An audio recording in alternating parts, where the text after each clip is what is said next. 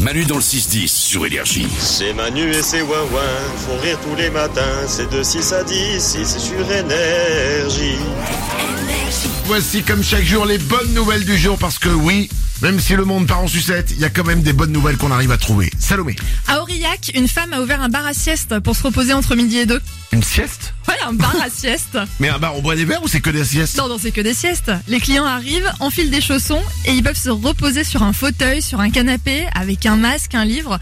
Et puis même au réveil, elle leur offre un petit thé et des fruits secs. Oh, ouais. C'est cool Ça fait, euh, ça fait EHPAD.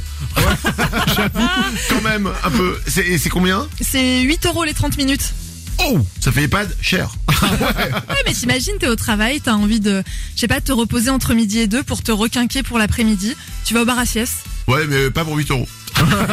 les 30 minutes. Euh, une bonne nouvelle, Nico. Moi j'ai une bonne nouvelle qui commence mal, puis bien, puis mal, puis bien. Vous allez voir. Puis mal. Non, ça se termine bien quand même. Ok. Ça se passe en Suisse, il y a Gaïa, un Jack Russell de 12 ans qui tombe dans une canalisation après avoir suivi un renard. Ça c'est pas ouf. Les pompiers arrivent, ils réussissent à le sauver. Ça c'est bien. Beaucoup mieux, sauf que le propriétaire n'étant pas suisse, il a reçu chez lui quelques jours plus tard une facture de 10 000 euros.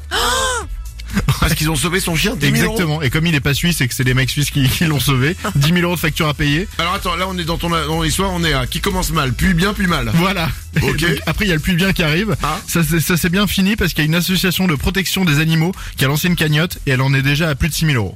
Ah ouais, C'est pas mal. c'est pas mal. Voilà. C'est pas mal. Vivement la suite. On dépense beaucoup d'argent aujourd'hui, j'ai l'impression, dans, dans- dans vos bonnes nouvelles.